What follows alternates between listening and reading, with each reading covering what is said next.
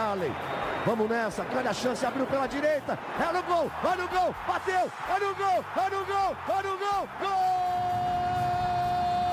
Adriano é o nome dele! Pegou, largou, tá viva dentro da grande área. O Fernandão bate! Gol! Faz o gol, garoto. Faz o gol, faz o gol, faz o gol, faz o gol. É no gol, é no gol, é no gol. É Torcedor Colorado, no ar o podcast do GE. Globo, episódio 162. O podcast do Esporte Clube Internacional, o podcast do campeão de tudo e o podcast classificado de forma épica às quartas de final da Copa Sul-Americana. Deu Inter de virada 4 a 1 gols de Alan Patrick, Edenilson, Alemão e Pedro Henrique. Vamos repercutir a histórica remontada colorada. A histórica remontada do Internacional para cima dos chilenos do Colo-Colo. O Inter que espera agora por Deportivo Cali ou Melgar do Peru. Por óbvio, Deportivo Cali é da Colômbia. Ao lado de Tomás Rames, repórter de Gé. Globo e do torcedor e influenciador Luca Pumes. Ele esteve no estádio Beira Rio, ele esteve no meio das ruas de fogo. Tomás Rames, eu começo contigo trazendo o ambiental do estádio Beira Rio, das imediações, do entorno, a reconexão entre time e torcida. Um abraço. Tava esperando um abraço, né? abração, Bruno, abração, Luca. Abração, seu Josué, já vamos lembrar ele logo na largada, né? Não dormiu essa noite, dizer. Deve estar tá faceiro, seu Josué. Um dia ele vai ter que estar aqui, né? Não vamos poder passar o resto do ano sem ele dar, marcar a presença, né? Mas. Fica aí, pai. Aí, ó. Então, os caras estão te chamando. Convocação, aí. não tem como fugir, né? Mas brincadeiras à parte, Bruno. Foi uma festa da torcida, né? Ela jogou junto com o time, você bem citou, né? Horas antes do jogo começar, já tinha uma aglomeração muito grande nas imediações do Beira Rio. O Ruas de Fogo estava muito bonito, né? Aquele mar vermelho ali, aquele bando sinalizador, uma névoa vermelha para passar o ônibus. O Pedro Henrique até depois do jogo falou, né, que eles desligaram as luzes internas do ônibus para eles sentirem mais como é que estava aquilo, né? Imagino como isso deve ter mexido com o grupo. A torcida jogou junto, tomou um baque, né? Ela, ela sentiu o golpe, vamos deixar claro também, né? Teve um momento também do susto quando saiu o gol. Ela pegou no pé do Daniel mais uma vez. Mas aí o Alan Patrick e o Edenilson trouxeram a torcida de volta pro lado do Inter e aí foi uma festa para todos os colorados que estavam lá. Comecei pelo Tomás, repórter que acompanhou em loco no estádio Beira-Rio a classificação do Inter, acompanhou a chegada do ônibus, o ambiental, as ruas de fogo. Tomás trouxe um pouquinho do bastidor e eu ouço agora o torcedor. O cara que sentiu na pele ali o gol do Colo-Colo, a virada do Inter, o momento de reconexão entre time e arquibancada, o gol do Pedro Henrique que fez com que o Beira-Rio rugisse cada vez mais alto. Luca Pumes, um abraço para ti. Um abraço, Bruno. Um abraço, Tomás. Um abraço para o João, nosso líder máximo. Um abraço para o seu Josué, porque, seguinte, hoje Dona Najara me mandou assim: se teu pai tá bem, teu pai não dormiu essa noite. Eu falei, ah, mas normalmente era quando perdia, né? Ela falou, ah, acho que tem que empatar agora, porque quando, quando ganha ele não dorme de felicidade. Não, não sei, né? Não sei o que tá acontecendo aí, mas um abraço para eles também lá, acompanhando o Internacional de longe. Enfim, Antes de falar do gol do Colo-Colo, preciso falar da energia diante do jogo, né? A energia diante do jogo, uma coisa fantástica, absurda. Não tem torcedor que não se mobilize e não acredito que não tenha jogador que não sinta na pele também. O que que é estar tá no meio daquele caldeirão vermelho, aquela fumaceira. Realmente tu não enxerga, se tu tá ali perto do, para quem não, não não pôde acompanhar, é se tu tá perto do gigantinho, tu não enxerga o Beira-Rio. Né? Se tu tá perto do. Se tá mais, ao, mais próximo ao Beira Rio, tu não enxerga o gigantinho. É muito, muito forte a névoa. E dá uma atmosfera muito, muito forte pro jogo. Lembro da última vez que eu senti aquilo ali foi na final da Copa do Brasil. E foi realmente uma parada que, que mexeu. Infelizmente não terminou bem para nós, mas estamos aí reescrevendo é, um outro capítulo, tentando buscar essa, esse retorno à cena de vitórias que eu falo. Né? E fora isso, o que me deixa muito feliz é, é a força do Inter depois do, do primeiro gol para virar a partida. Como o Bruno Ravazoli falou aqui e fazendo justiça a ele, ele disse: o Inter vai, vai ser 4x1 de virada. O Inter vai tomar o gol ainda primeiro e depois que vai acontecer. Eu disse isso, A né? leitura exata do que aconteceu. Queria cumprimentá-lo. Obrigado. Queria cumprimentá-lo aqui, fazer obrigado. justiça, porque Obrigado. é, foi na mosca. E aí, todo esse momento aí, depois da, da falha do, do Daniel ali, confusão do Daniel com Moisés, pra mim, mais na do Daniel do que na do Moisés. É, depois daquilo ali, depois de, de ver que o time não se abalou, que o time foi pra cima, o time sentiu um pouco o baque assim no primeiro, segundo minuto, mas na sequência já conseguiu colocar o Colo-Colo bem no campo dele e aí as coisas começaram a acontecer naturalmente. O time precisando vencer, as individualidades apareceram porque coletivamente o time está bem treinado. Eu acho que o grande legado da classificação do Inter, o fator emocional. Mano Menezes disse recentemente sobre fantasmas do passado, resquícios de fantasmas do passado. Foi num jogo do Campeonato Brasileiro, o Inter já estava numa sequência boa, numa sequência invicta. O Inter não ganhou, acho que empatou com o Havaí, talvez, ou com o Atlético Goianiense. E, e teve aquele zum, zum, zum, aqueles apupos, aquelas vaias, aquele cochicho. Então, o, o Mano sempre tratou o torcedor como peça-chave no processo de crescimento do Inter. E, e, ontem o Inter sai perdendo, a rigor com 15 minutos do primeiro tempo, estava 3 a 0 contra. O Inter estava 3 a 0 no agregado para o time chileno. E, e, de, e depois de muito tempo, Tomás, eu vi o time do Inter com poder de reação. Talvez ali 5, 10 minutos de baque, que é normal, mas um time que concentrado, soube jogar futebol, soube ser resiliente, uh, soube ter casca, soube receber o, o, apoio do torcedor. Então, eu, eu acho que o grande legado dessa classificação, além da vaga para as quartas de final, as individualidades, o belo trabalho feito pelo Mano Menezes, é a questão emocional, a, a questão mental e finalmente os fantasmas me parecem exterminados. Aquele fantasma da época do Medina, da época uh, de 2016, 2017, aquela, aquela coisa ruim, parece que aos poucos tá ficando para trás e eu vejo, eu vejo o Inter no trilho, no caminho certo, rumo a uma conquista importante no fim do ano, que é a da Copa Sul-Americana. Ou um postulante, né? candidato, um favorito. É, Bruno, postulante, né? Porque acho que tem muito chão ainda, né? Quartas, semi, final única. Mas o Inter, como você bem falou, né? O Inter ontem botou corpo, né? Nessa caminhada aí. Ontem, o grupo. O Inter ainda não tem o Wanderson, né? Vamos lembrar, né? Que o Wanderson ainda está se recuperando de lesão. E ele é uma peça muito importante, né? Mas o time está conseguindo sobreviver sem ele, né? Porque era até pouco tempo nós ficávamos pensando como ia ser o Inter sem o Wanderson, né? O time está jogando bem ontem, teve uma atuação muito segura, né? Acho que hum, talvez só o Daniel tenha ficado abaixo, né? Se for pensar.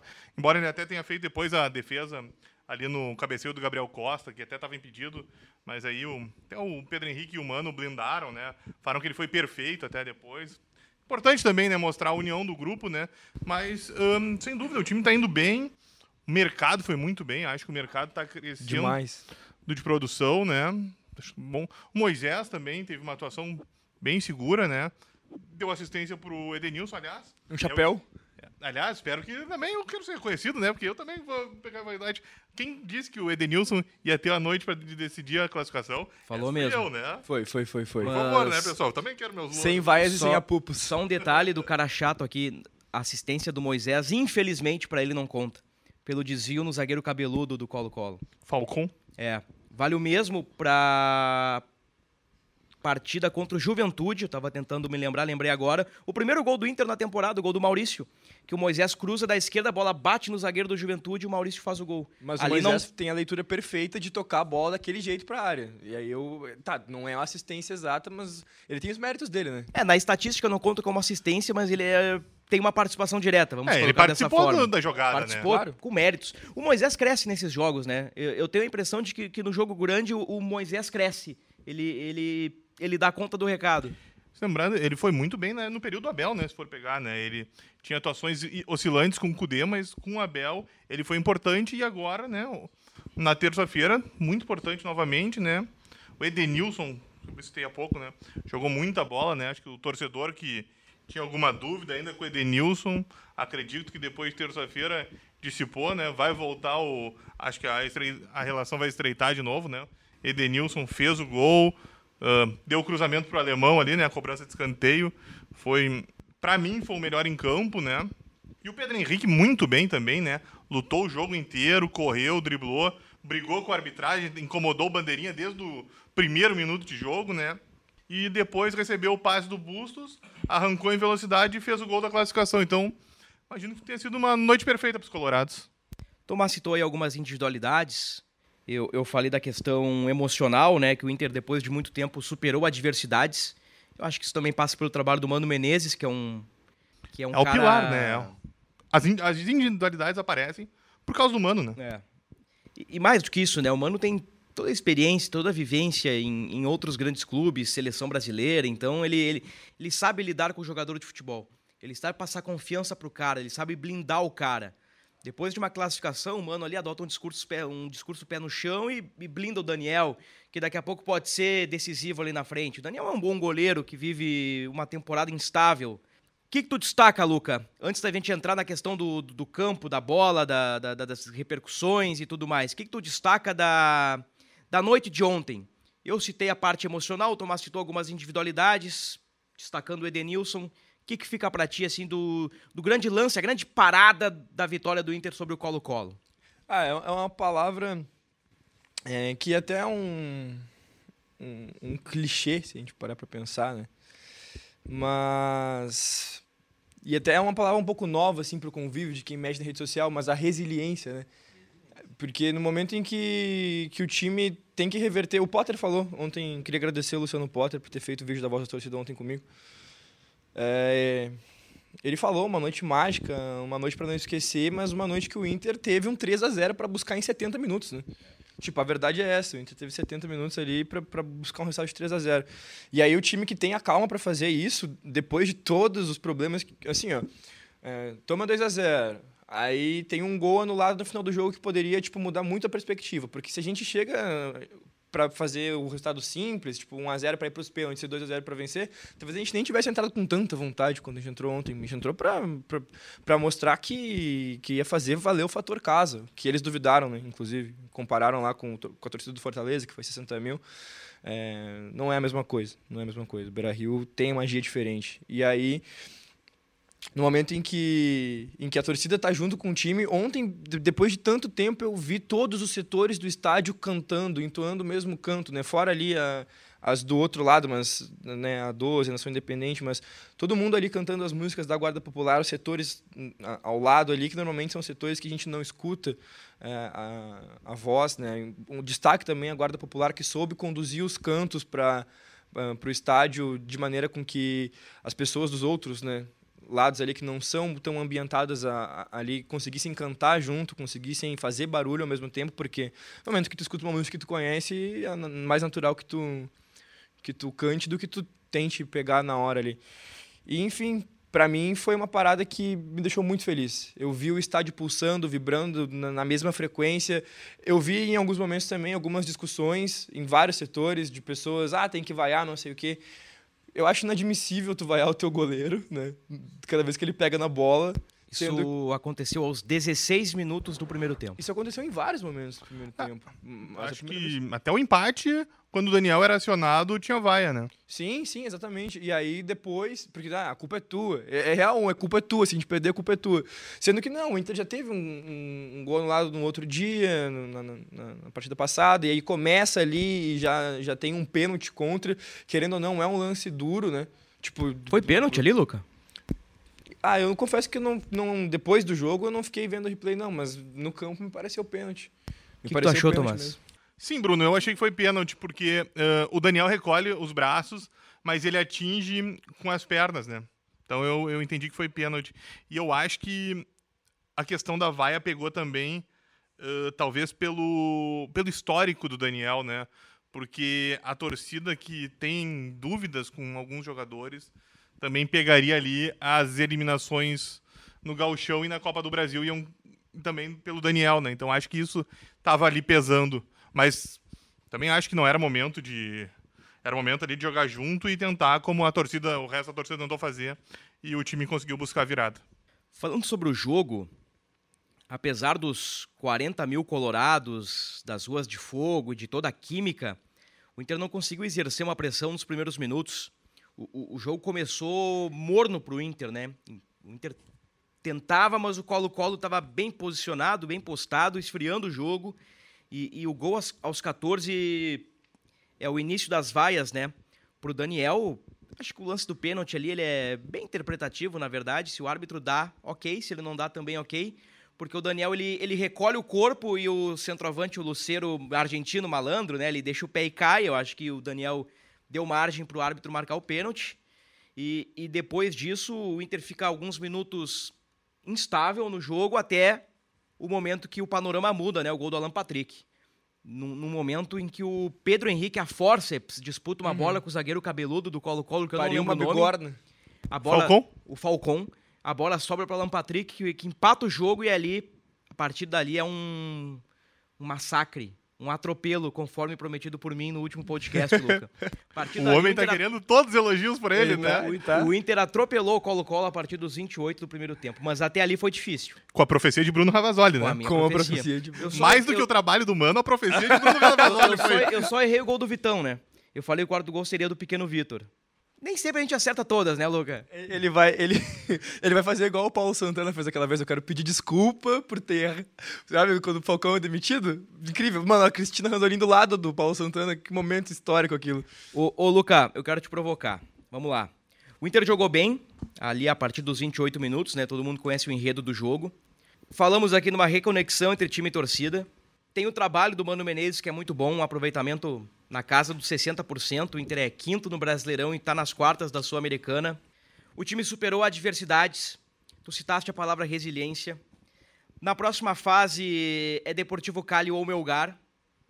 No papel, talvez, pelo histórico, pelo currículo, o time mais forte seja o Deportivo Cali, mas não sei. O primeiro jogo foi 0 a 0 na Colômbia. Na teoria, são adversários frágeis. E poderia ter o Santos, o instável Santos na semifinal. Tu achas que o Inter tá pavimentando o caminho pro título? Tu, tu tá com esse, com esse cutuco, com esse sentimento? Tem algo fazendo uma cosquinha aí no teu corpo, Luca, que o Inter vai ser campeão? A cara do Tomás quando tu utilizou a expressão cutuco foi incrível, mas tudo certo.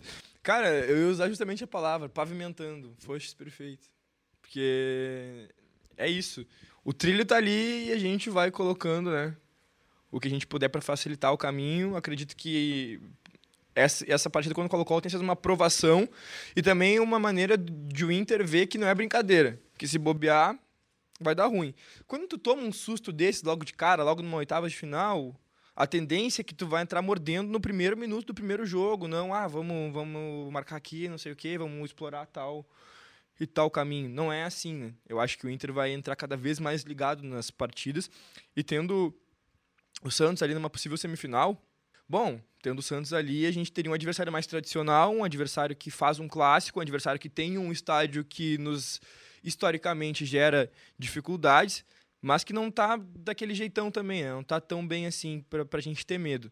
Então, quem tiver que vir vai ser o adversário, não adianta. O Inter vai ter que ganhar de quem vier, mas a gente vai rezando aí, né, secando os caras para ver quem, quem fica de fora. Se tiver que vir o Santos, não é ele que me assusta. E aí, do outro lado, sim, do outro lado a gente tem alguns adversários que podem chegar na final e que daí assustam um pouco mais.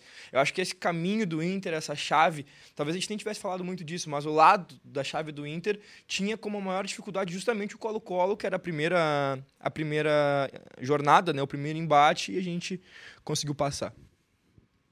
Mano deu a entender, Tomás, pelo menos foi a minha interpretação, que no Brasileirão ele pode dar uma.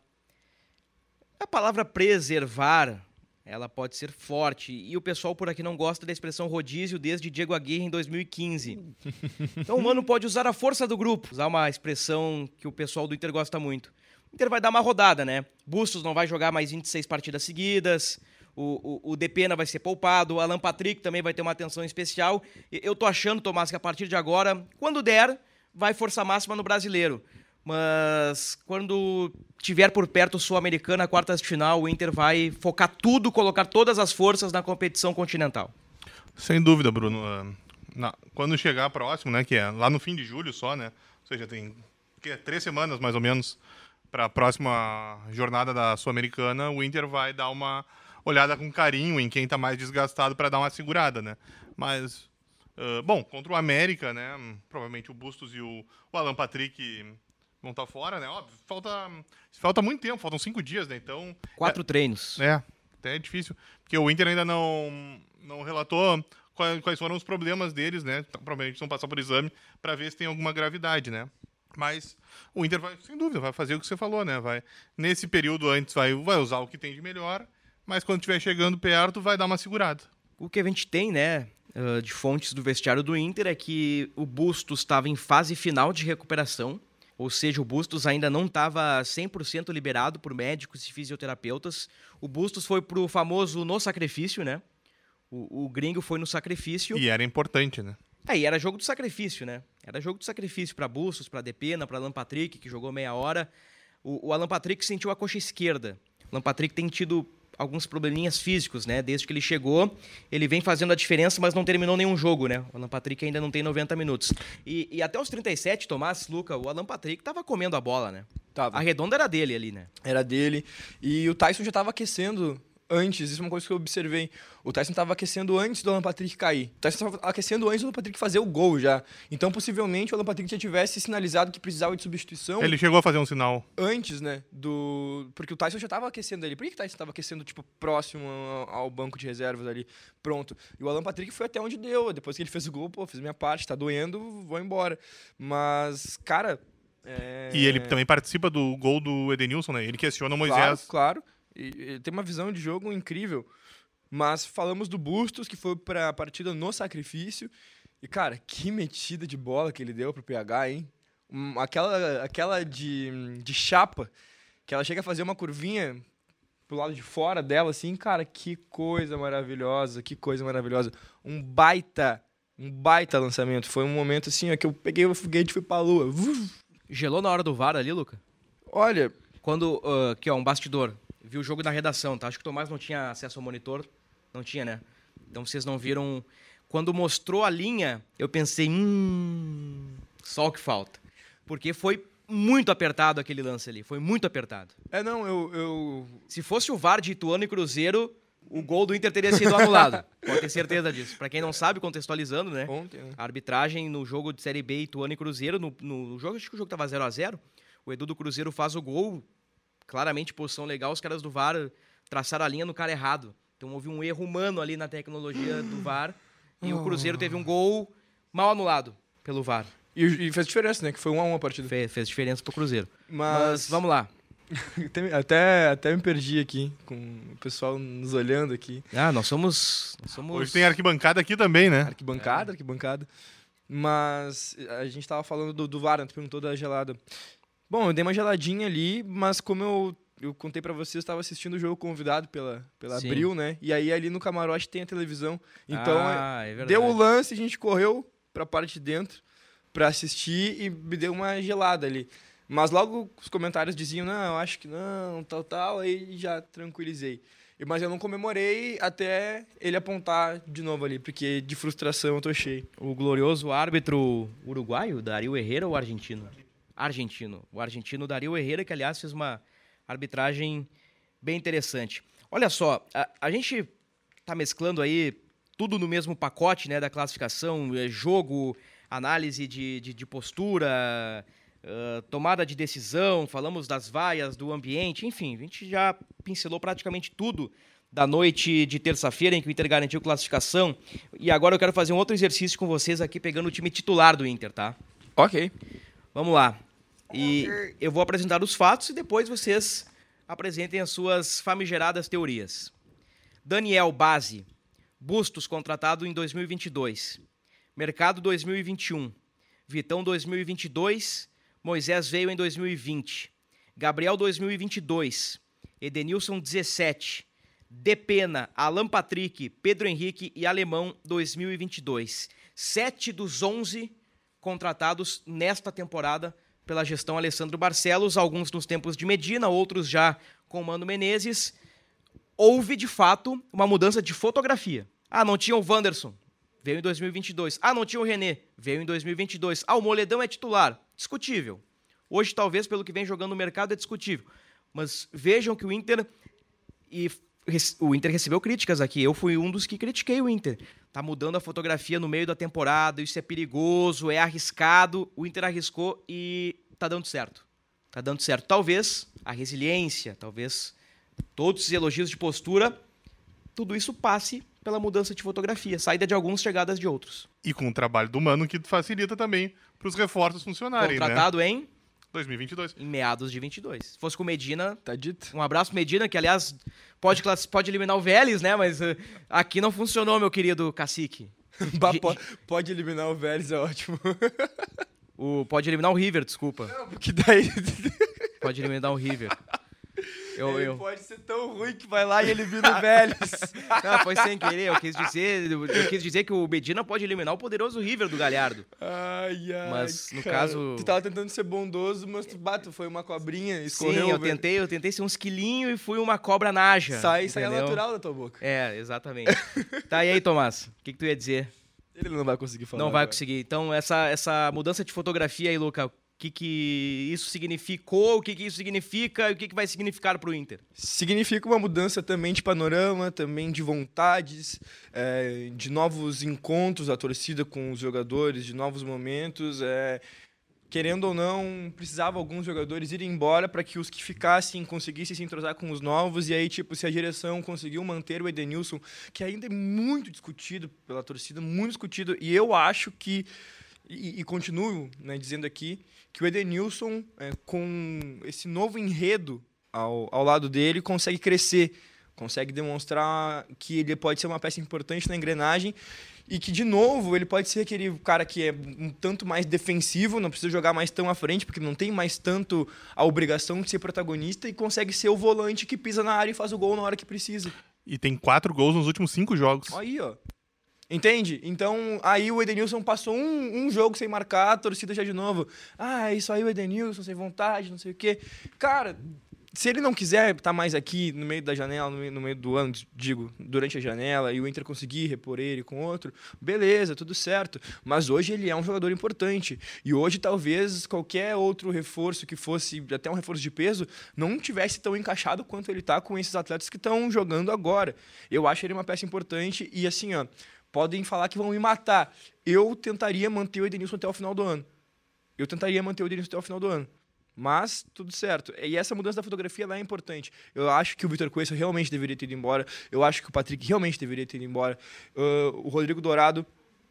Olha o check do. Tá? Faz teu bingo aí. É, eu acho que o, o Rodrigo Dourado, a- agora com esse novo momento do Mano, até poderia ter ficado. Foi embora também, faz parte da mudança de fotografia. É, não, não fiquei triste com a, com a ida dele. Acho que ele estava rendendo bem, mas não, não, não fiquei triste com a ida dele.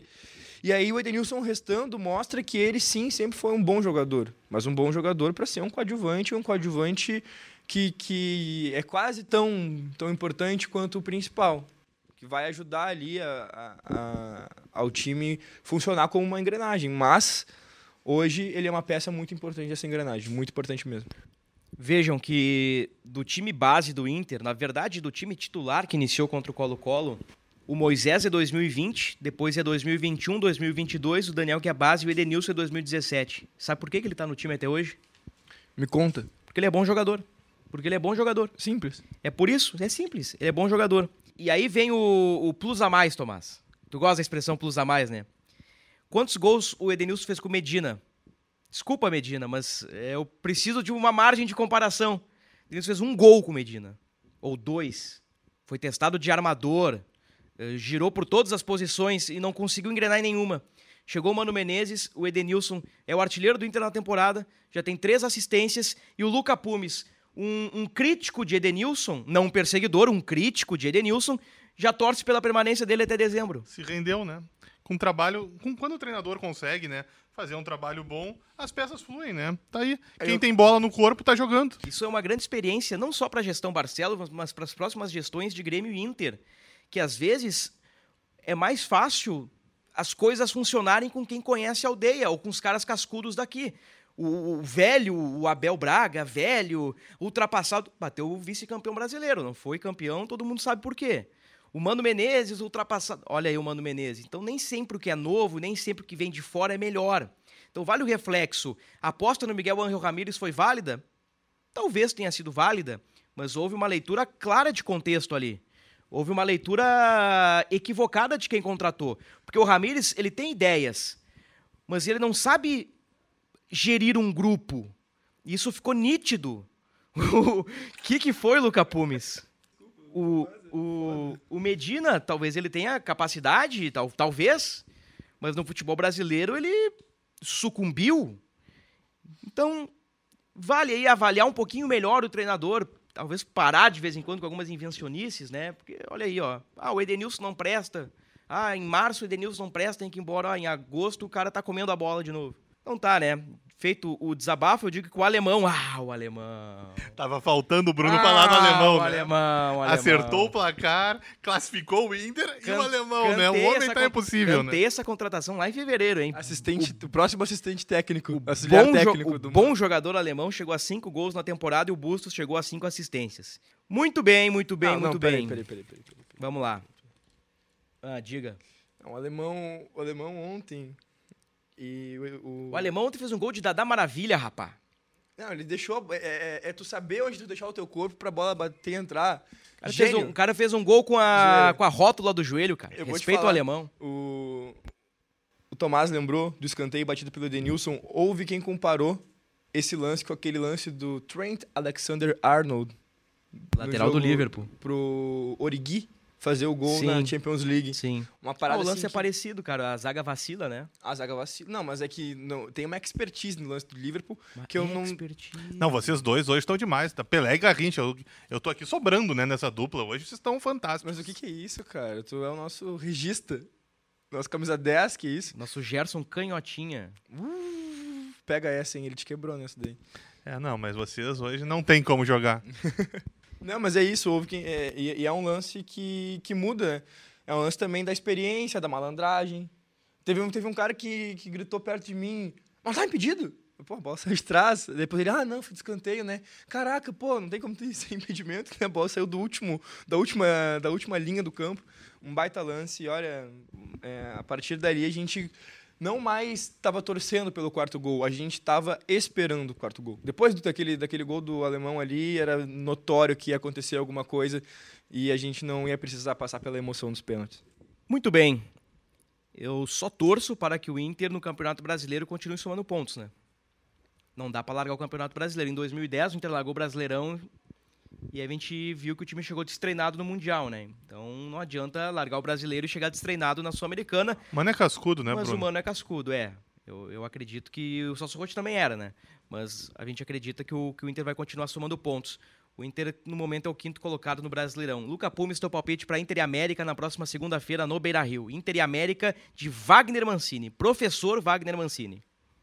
Inter e América, vamos ter um bom tempo para descansar. O América vem aí. O América não é mais aquele mesmo América que ficava todo ano brigando para para não cair. É, assim como o Atlético Goianiense, ele é um time que acho que deu um passo à frente, né, no futebol brasileiro. Mas acho que o Inter vence essa partida por 2 a 1. Tomás Rames. 2 a 0 pro Inter. 0 a 0 Acho que vai ser 0 a 0 no Beira-Rio. Às vezes tu deprime a gente. Não, não Tu é. fala do Tomás, mas às vezes tu deprime gente. Não é, acho que vai ser 0 a 0 Levei, né? Tava demorando. Veio o rebote ali. Merecido, diga-se de passagem. então tá, fechou? Recado final aí, alguma coisa ou esgotamos? Apenas felicidade, é, se conseguimos sentir de novo o que era o Beira-Rio pulsando, o que, que é um time em sinergia com a Ah. torcida, uma coisa, uma coisa gostosa, um- todo mundo junto Tá ali. excitado, né, Luca? Cara, Excitado com o Inter, evidentemente. claro, claro, com certeza. É uma, uma excitação que vem desde, desde ontem à noite. E ela não, não, não passou ainda. E acho que para os próximos dias eu continuo. Obrigado, Luca. Um abraço. Obrigado, Tomás. Um abraço. Algo pra complementar aí? Vamos ver, né, agora como é que o Inter vai se portar nesse período aí, até a sequência da Sul-Americana, porque se o Mano conquista mais umas vitórias e mantém o Inter ali em cima do Brasileirão. Tudo sobre o Inter em Gé.globo, hein? Gé.globo, tudo sobre o Internacional, todo noticiário aí de preparação para o jogo do América Mineiro e também eventuais saídas e contratações. Ponto final no podcast 162. Um abraço especial ao Bruno Halper e ao Fernando Becker. que acompanharam de perto a edição deste podcast. Um grande abraço a todos.